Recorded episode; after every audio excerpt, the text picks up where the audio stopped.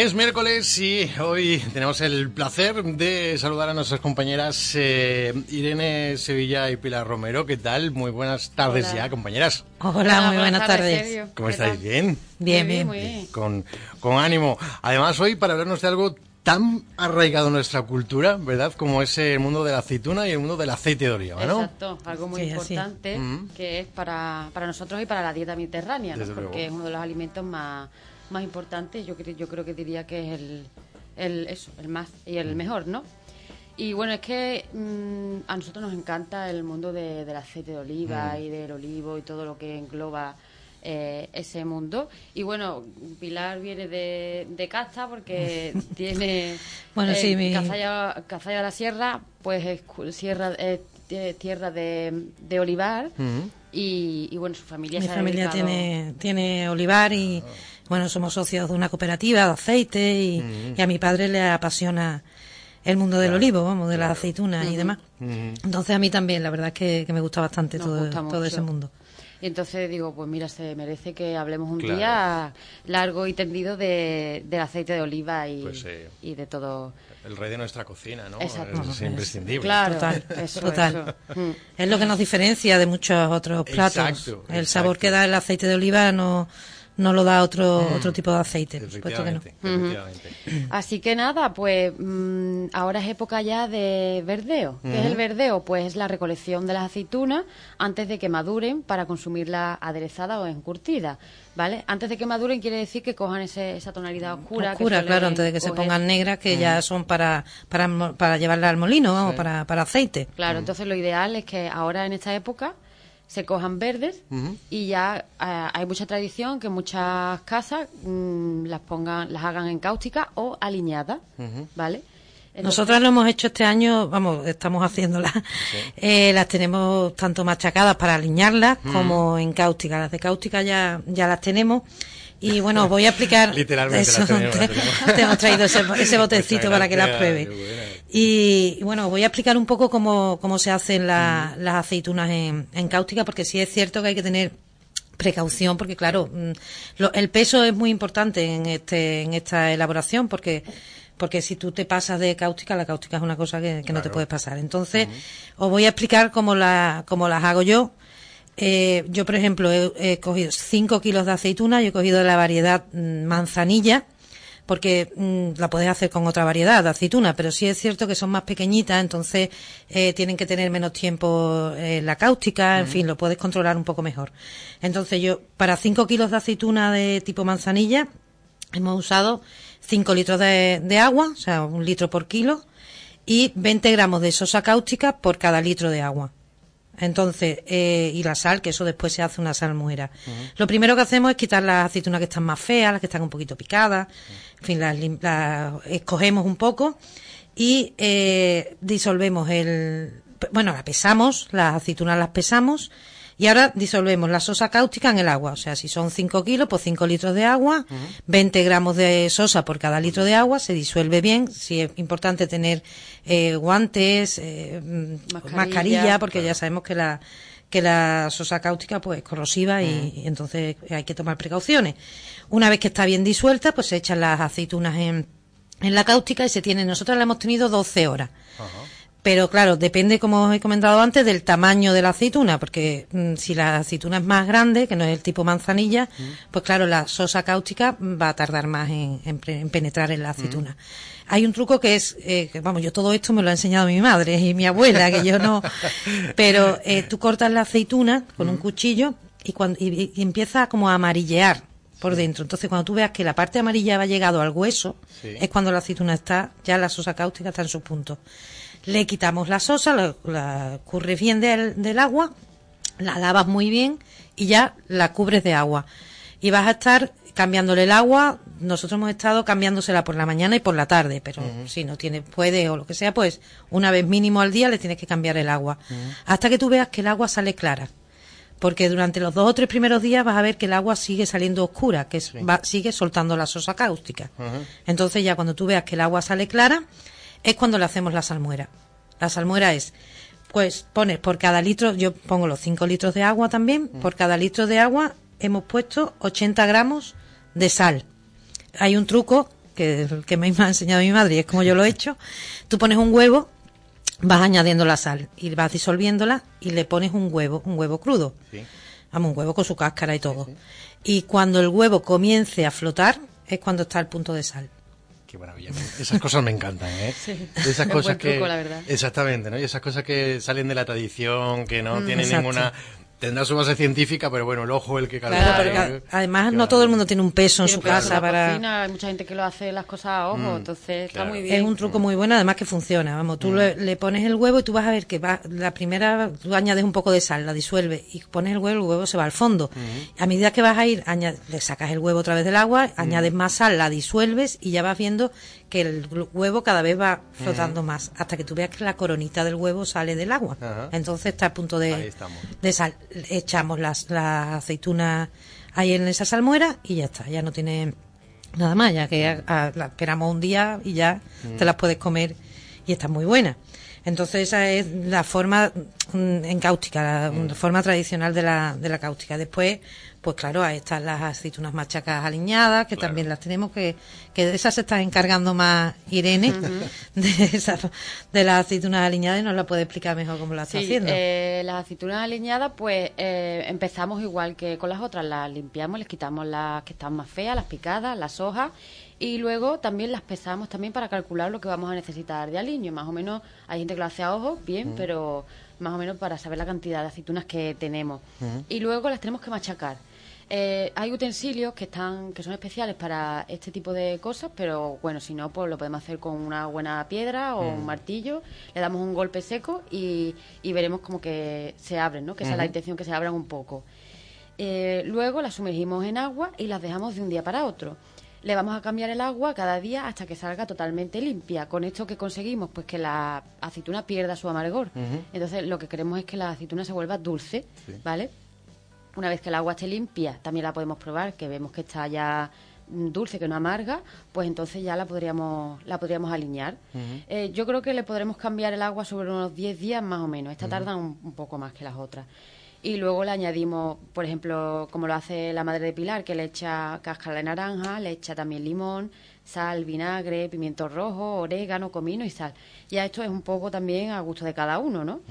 ¿Qué otros aliños podemos ponerle? Pues mira, yo he sacado unos que tengo de una receta, de un libro de recetas que se llama La receta de Saboreanda, de María Albero, que da muy buenas ideas. Uno, por ejemplo, podría ser eh, un aliño con, con ajo, con dientes de ajo, limones cortados en trozos, sin pelar. Eh, también se puede añadir pimienta, pimentón dulce o picante, también depende del consumidor, y un poco de aceite de oliva. Otro aliño sería con hierbas aromáticas y naranja. A este le podemos poner orégano, tomillo y romero. Y luego todas estas hierbas mm, tienen que ir secas, ¿vale? Y la ralladura de naranja y un poco de aceite de oliva también. Y luego el tercer aliño es con, con especias. En esta ocasión le pone cúrcuma y jengibre. Y le podemos, eso, le agregamos a la aceituna la cúrcuma, el jengibre molido, un poco de pimienta, aceite de oliva virgen extra y unos copos de chile picante, aunque esto ya es opcional. Y bueno, con estos tres aliños, pues nos da para muchos juegos y bueno, y, cada uno que la imaginación le... Mm, mm, que, haga cada uno con la imaginación mm. lo que quiera, que le ponga el aliño que, que más le guste o el que, no sé, el que se haga en su casa, el tradicional. Sí, para, para este tipo de aliños y para las aceitunas machacadas se suele usar otra variedad de, de aceituna, que suele ser eh, la pico limón. Vamos, yo en el campo la que más tenemos es de pico limón, entonces nosotros solemos alinear las de pico limón o las gordales, que suelen ser las que más las que más se utilizan para esto para este, para este tipo de aliños. Y sí es una cosa muy muy importante es que siempre se tiene que manipular las aceitunas con una cuchara de madera o de plástico, nunca de metal o sea, cuando tú mueves las aceitunas o cuando estás haciendo la salmuera, siempre tiene que ser y además el recipiente, por supuesto, que no sea de metal. El recipiente tiene que ser o de barro, que es lo suyo, que sea una tinaja de barro de las de toda la vida, o bien de plástico, que no, no pasa nada porque sea de plástico. Pero sí muy importante que no sea de metal.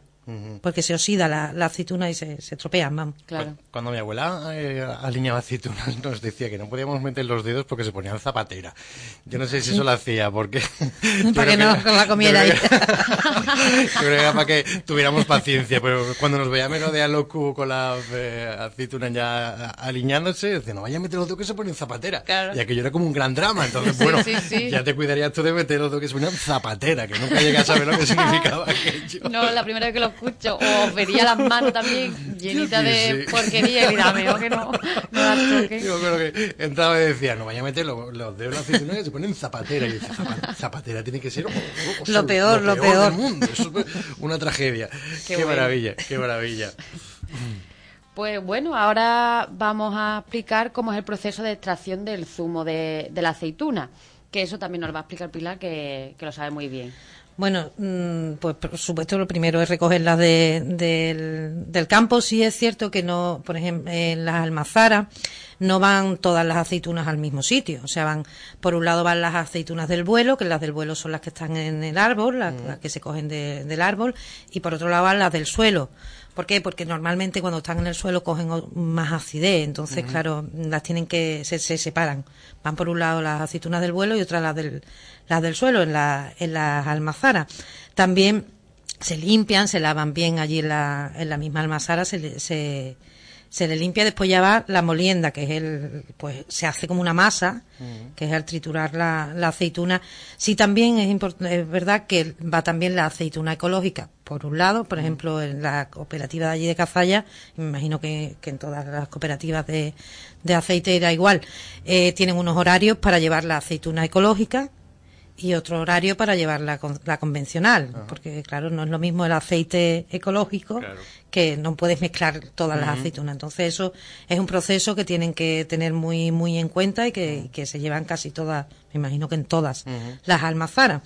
Después ya cuando se, se muele se transforma la aceituna en, una masa y, y se, se, se, hace un proceso de, de batido y de decantación para obtener el, lo que es el AOVE, el aceite de oliva virgen extra. Esta masa se decanta para, también para separar las partes sólidas, la pulpa, el hueso y, otros que serán aprovechables pues de la parte líquida, se separan. Y ya después se, se clasifica, se hace pues el aceite para su posterior clasificación de aceite de oliva virgen o aceite de oliva virgen extra. Y ya se, y se almacena su, Mm, casi todas las almazaras tienen el almacenamiento en depósitos mm, que están preparados para eso. Normalmente son de acero, de acero inoxidable. Y, ya después pues se envasa y se, y se hace el, etiquetado de, y se pone ya pues, a, disposición de, de, los consumidores. Claro, mientras más mm, artesanal, más pues claro, el aceite va a ser siempre mejor, eso es, así y así sale pues nuestro nuestro oro líquido. Eso es. Yo me acuerdo cuando era chico, ¿habéis visto qué de batallitas traigo hoy? Sí, sí, hoy. qué bien. Tengo un montón de batallitas. Que eh, mis abuelos también eh, iban a Castiblanco, que había un molino, y, entonces se traían el aceite para el año, ¿no? Entonces se traían garrafas de, no sé, 25 litros, unas cuantas de garrafas. Entonces a mí me encantaba porque estaban las esterillas estas donde ponen la pasta de la aceituna y el torno que las va pesando. Entonces tú veías como el aceite iba cayendo, cayendo y, era, y era maravilloso y el, y el olor que, que dependía mm. aquel, aquel sitio y me entré muy buenos recuerdos y ahora cuando está hablando de la pasta digo, es verdad, era una pasta que la ponen alrededor y después la van prensando. Prensando y va soltando el, aceite. Claro. Maravilla. Ya está, fin de la anécdota. bueno, pues este aceite recién obtenido de la almazara tiene una alta concentración de diversos componentes, ¿no? Y para mantenerlo, pues es importante tener eh, un almacenamiento óptimo y para evitar los procesos de oxidación y fermentación. ¿Qué aspectos se deben tener en cuenta para preservar la calidad del aceite? Pues el almacén debe estar climatizado. La temperatura de la zona de almacenamiento debe oscilar entre los 18 y 20 grados centígrados, que sea una temperatura constante. Eh, la luminosidad debe ser moderada y evitar los focos de luz que influyan sobre la composición del aceite. Los elementos olfativos deben de ser neutros, eh, los depósitos deben tener un tamaño adecuado a la industria, deben estar cerrados y tienen que ser de un material que sea inerte y opaco. Lo ideal es que sean de acero inoxidable, mm. es un material que no contamina. y deben tener en el fondo el fondo cónico o inclinado para que permita un sangrado adecuado para eliminar la humedad y las impurezas. Hay que aplicar la decantación estática o dinámica, según las diferentes variedades y las calidades con las que se trabaje en cada planta. Y muy importante también la limpieza de los depósitos. Debe de ser siempre exhaustiva, bombeando agua a presión antes de su, de su llenado. Vamos, en resumen, escogiendo bien el depósito, respetando las pautas de aislamiento de olores, humos y otros agentes, eh, y aplicando el sistema de decantación, pues el proceso de almacenamiento pues será un, éxito y dará una OVE excelente. Qué maravilla. También los beneficios del aceite de oliva no es solamente a nivel de mm, gastronómico, porque para mm. cosmética y todo eso se, se usa se usa también el, el aceite el aceite de oliva y, va, genial, que tiene muchísimas propiedades. Tanto para consumo interno como para, para la piel. Entonces, eh, motivos por los que se debe usar en la cocina. Pues mira, es, es saludable porque aporta grasas monoinsaturadas, lo que aporta un extra para, para el organismo. También para la, para la diabetes. Eh, dicen que la, que la dieta mediterránea y el, y el aceite de oliva es beneficiosa para las personas que tienen que tienen diabetes de tipo 2 porque cuenta con, propiedades que mejoran los niveles de glucosa en, la sangre. El aceite de oliva virgen extra también es buenísimo para, para la fritura porque es un aceite que soporta altas temperaturas, más que los aceites vegetales incluso, como el de girasol.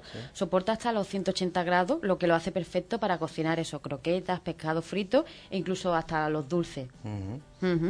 Para las digestiones también dicen que, va muy bien el aceite de oliva porque las hace más, más ligeras, aunque nos parezca lo contrario. por lo visto, el, el aceite hace que, la, que hagas la digestión de una forma más, más ligera y es muy bueno para personas que tienen estreñimiento o acidez de, estómago. Va, va muy bien el, el aceite de oliva.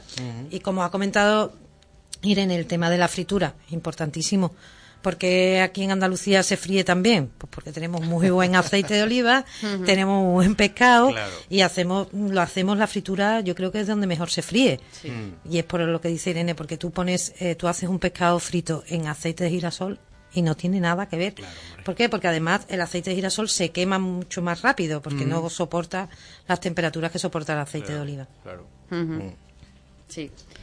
Y bueno, eh, Ah, otra cosa muy importante también, que no sé si a lo mejor los que nos están escuchando lo saben, las hojas del olivo, que también se pueden usar, sobre todo para hacer infusiones o para hacer té.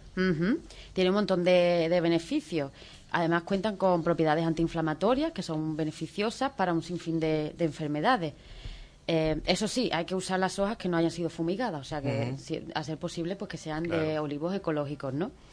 ¿Y cuáles son las propiedades de las hojas del olivo? Pues mira, eh, consiguen disminuir la tensión arterial, son beneficiosas para la diabetes también.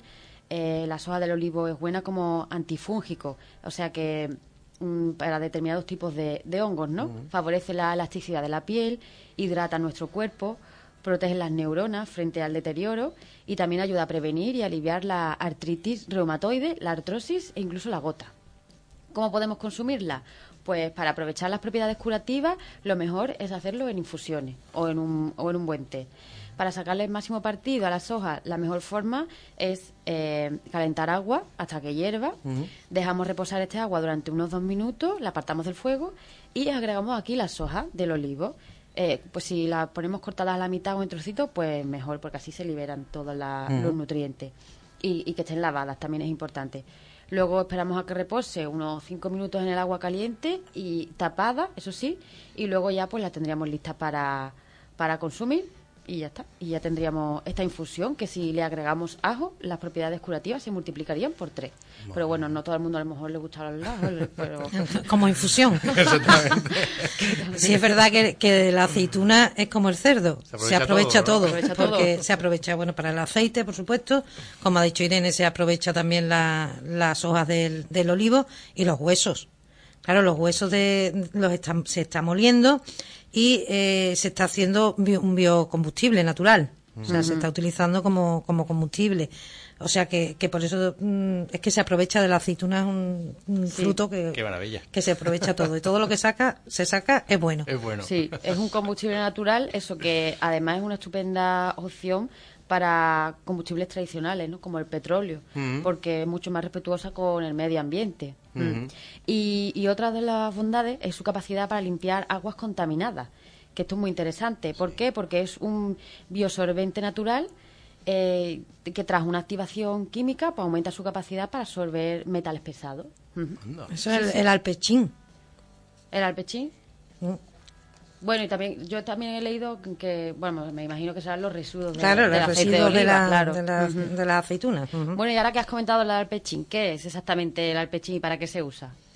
Pues eh, el alpechín es, un líquido que, es residual oscuro que suele que se mezcla con las aguas de la propia aceituna, que, cuando se están apilando antes de hacer la, la, molienda y cuando se hace un lavado que se hace un lavado exhaustivo de, de la aceituna, pues todo ese agua eh, y eso pertenece a, es el alperchín. El alperchín pertenece al proceso de extracción de la, de la aceituna, que, consta de tres fases, consta del orujo, el aceite y el alpechín.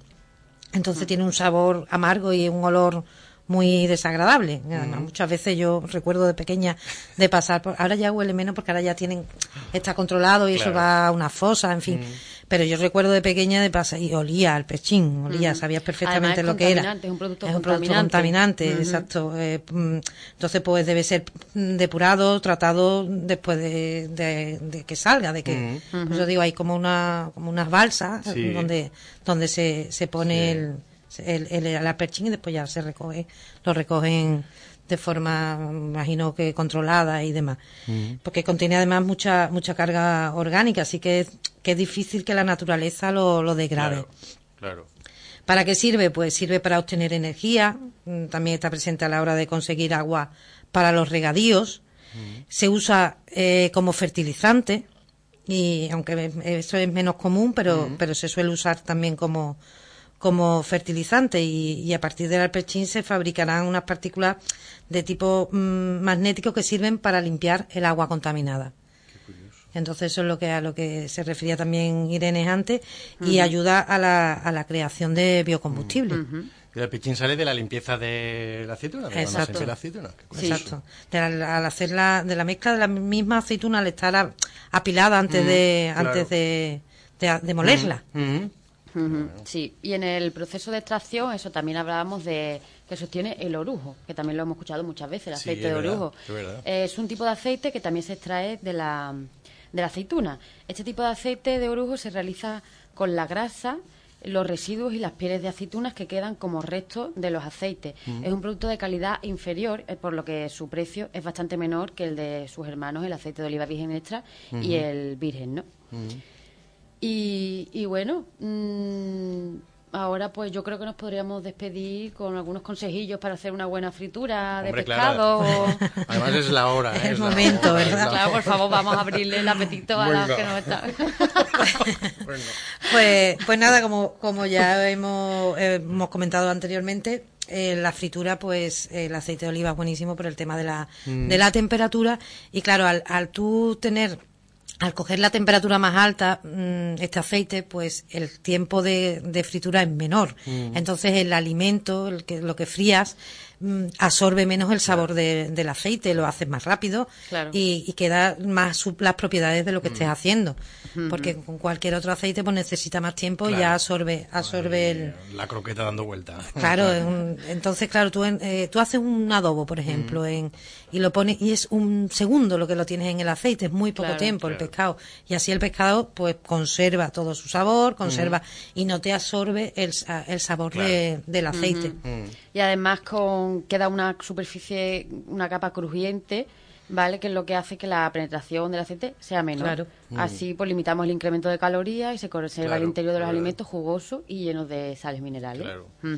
El aceite también es una cosa que se puede reutilizar, hombre, no lo vas a usar 20 veces, pero sí es verdad que no que no lo tienes que que lo usas y puedes guardarlo y puedes reutilizarlo sin, sin problema, vamos, dos tres veces te sirve el aceite de una vez para otra. Y es importante que cuando vayamos a freír el aceite esté caliente pero no humeante, porque cuando empieza a humear pierde, empieza a perder mm, las propiedades del aceite. Claro, comienza a quemarse. comienza a quemarse, entonces eso no es, no es lo ideal. Y al igual que, por ejemplo, a mí me gusta cuando voy a hacer un sofrito pues eh, en el momento justo que, que enciendo la sartén o la olla, eh, mm, espero un poco a que se caliente y luego ya le añado el aceite y ya mm. espero un poquito que coja temperatura y ya le añado el resto de ingredientes para eso, para que no no coja mucha temperatura y no pierda sus propiedades. Sí, es verdad que, siempre es importante que a la hora de cualquier guiso, vamos, eso a la hora de cualquier cosa, que tú vayas a, poner el aceite, que la sartén o el recipiente donde lo vayas a hacer esté caliente. Qué curioso. Sí, porque si pues lo pones frío, el, el, es más tiempo el que está el aceite calentando, mm. entonces se quema antes. Entonces mejor, cuando ya esté caliente, le añades el aceite, que vas a ver que de momento se disuelve el mm. aceite y ya mm, está al momento está ya la temperatura. Pues yo hago justo lo contrario, sé que me lo apunto. Porque yo conforme pongo la sartén le echo ya el aceite o la olla y le echo ya el aceite, no espero que el recipiente se, se caliente. Es mejor que esté caliente por eso, porque ya mm, tú vas a añadir el aceite y el aceite, si el aceite va calentándose a medida que va calentándose el recipiente, ya el aceite mm. va cogiendo una temperatura que no. Mm. Entonces tú lo echas y ya el aceite se va a calentar en un segundo, vamos. Qué maravilla. Sí. Y algunos consejos más para una fritura perfecta, pues eso, el aceite de oliva tiene que ser de buena calidad, ¿vale? Eso es lo más importante. Luego, mm, no mezclar el aceite de oliva con otras grasas, ¿vale? Porque ya que estas últimas toleran peor las temperaturas altas.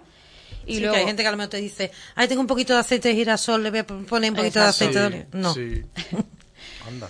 Claro. Me lo apunto también. te voy a pillar, ya, no, cuando tenía freidora yo echaba medio de... Claro, tú ah, te voy a echar... No, porque no cogen la misma temperatura, no, no calientan lo mismo al mismo tiempo. Ni... Claro, son distintas. Vale, vale. Luego hay que intentar no provocar cambios bruscos de temperatura. Mejor poner el pescado poco a poco, sobre todo si están congelados o muy fríos, porque claro, mm. si tienes todo el pescado congelado, pues en el momento que eches mucha cantidad, el aceite pues se va a enfriar. Entonces ya eso provoca un cambio y no va a freír eh, igual. Hay que evitar que el aceite hume, ya como lo hemos comentado. Y importante también, no tapar el pescado una vez que esté frito, porque eso hace que se reblandezca la capa crujiente del exterior. Y, ya está, eh, por ejemplo, si vamos a freír pescado, pues debe estar bien seco para evitar que salpique el aceite de oliva. Antes de enharinarlo, se seca bien con papel absorbente, por ejemplo, y, eso eh, hace que no que el pescado no aparte también que la harina no se apermase porque si mm. tú si el, el pescado está mm, húmedo está mojado pues cuando tú lo pases por la harina te va a quedar por uno apermasado, como una masilla. Entonces eso no, no, es lo que queremos para hacer una fritura buena. Entonces que esté bien seco, se enharina, como siempre he dicho, preferiblemente semolosa de trigo, que ahora ya tengo un truco también porque para el pescado, si pones la mitad de aceite de harina de trigo, de esta de semolosa o harina para freír, y la otra mitad de harina de garbanzos, te queda mucho más crujiente. Ah, el, rebozado es más fino, pero te queda muy crujiente, te queda bastante más crujiente. Entonces, mm, a mí me gusta, sobre todo, por ejemplo, para hacer los bastones de berenjena. Estos que hacemos que los enharinas, pues para que te queden crujientitos por fuera y mm, tiernecitos por dentro, la harina de garbanzo. Va muy bien. Bueno, siguiendo estos consejos, desde luego que te va a quedar una buena fritura, que a todo el mundo nos encanta un buen pescado frito y... Es la hora, ¿verdad? Es la hora, es que es una hora crítica. Un boqueroncito, fritito. Y ya, eh. bueno, recordar también que, que, en estos días vamos a publicar también en el, en el blog de Yo y que comemos y en el canal de YouTube el vídeo de las aceitunas en cáustica y de, y de las aceitunas aliñadas también. Sí, las la aliñadas seguramente la semana que viene. Porque sí, porque todavía, tenemos, mm, que están perdiendo el amargor, pues va a tardar un poquillo más. Además que son aceitunas Claro, son más grandes, claro. Generosas. ¿Qué va, machacado o rayado? ¿La has machacado o la has cortado con el cuchillo? No, no, van machacadas. Machacado, machacado. Mm. Hay un, vi eh, no hace mucho una tabla que tiene como unas cuchillas, entonces va pasando la aceituna y se va sí, sí, sí, a la gente. Ahí ya de todo, claro. son utensilios artesanos totales. Bueno, me imagino que a lo mejor en algún sitio los tienen que vender, pero Sí, claro, eso hasta en Amazon seguro que ya los encuentras. seguro que se encuentra todo. pero a mí me gusta o con la piedra o con un mazo de madera o con un martillo, en fin. Sí que es verdad que con el otro es mucho más rápido, ¿no? Mm. Porque yo el otro día tuve mis dos horitas, estuve machacando aceituna. Claro, depende de la aceituna que vas a hacer, claro ya tenía el bracito ya que digo, bueno, bueno, un poquito de ejercicio. Pero bueno, ya a, mí esas cosas me gustan, me relajan mucho y después mm. merece la pena, ¿no? Claro, hombre. te queda una aceituna buenísima. y la satisfacción de comerte una aceituna que has machacado tú, que has Eso, tú, claro que, que, la has cogido tú del olivo. Y lo que yo siempre digo, que no se pierdan. Estas, estas recetas que no se pueden perder, no son recetas que tenemos que que contar porque además tenemos que mantenerla y de generación en generación esto no se puede mm. perder. Pues eh, el lunes estuvo mm, aquí Maribel, nuestra compañera del museo, y hizo referencia a un, a un viajero, no me acuerdo del nombre, inglés o francés, que estaba haciendo una ruta por aquí, por España, ¿no? Entonces esto me estaba horrorizado porque eh, aliñábamos las ensaladas con eh, aceite, vinagre y sal. Y él decía, menos mal que ya estoy yo aquí en España para enseñarles que la ensalada se aliña con mantequilla y limón. Ah, ya, de, eso hace no sé cuántos siglos, ¿no? Del siglo XVIII o por ahí sería el viajero, no sé. Y decía Maribel, dice, pues él no lo consiguió. No, no, no lo afortunadamente. porque aquí con mantequilla y limón nadie no, aliña. vamos, estamos locos. Teniendo el aceite que tenemos, vamos a usar la mantequilla. Por favor, es que vamos. Mantequilla para las tostadas. Incluso ya en muchos otros países, en Francia ya se está estilando cada vez más eso, que se use el aceite antes que la mantequilla, que es algo que... Mucho más saludable el mundo ya mucho más bueno. concienciando un poquito. En Japón también, los japoneses también demandan mucho aceite, en fin, mm. que bueno, que es un producto fantástico que tenemos aquí. Y, es, y eso que, que, hubo una época en, que, en la que el aceite de oliva parecía que, que era malo, ¿verdad? sí, sí, como que engordaba, que te... Como borracha, ¿no? Y otra racha el pescado azul, ¡uh, el pescado azul! lo mínimo de lo mínimo, el aceite de oliva. Una... Sí. Y, y, eso son... son grasas buenas, buenísimas. Sí, son grasas buenas y ya está, que no... Bueno, y ya lo único que nos queda es extraer nuestro propio aceite. Que a eso, ya, eso ya es más complicado esto. Vamos poco a poco, vamos poco a poco. plantamos unos olivitos. Eso ya es más complicado. Cuestión de tiempo, cuestión de tiempo. ¿eh? Irene, como se le proponga. Este año que ya nos ha dado por todo, todo lo, ya del huerto ya no nos queda nada. ya lo tenemos ya todo.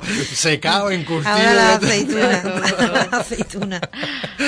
Bueno, pues eh, Irene y Pilar, muchísimas gracias un miércoles más por por aquí y contarnos tantas cosas de, la aceituna y del mundo del olivo, del aceite de oliva, que es el rey de nuestra cocina. Muchísimas gracias a las dos. Gracias, a ti,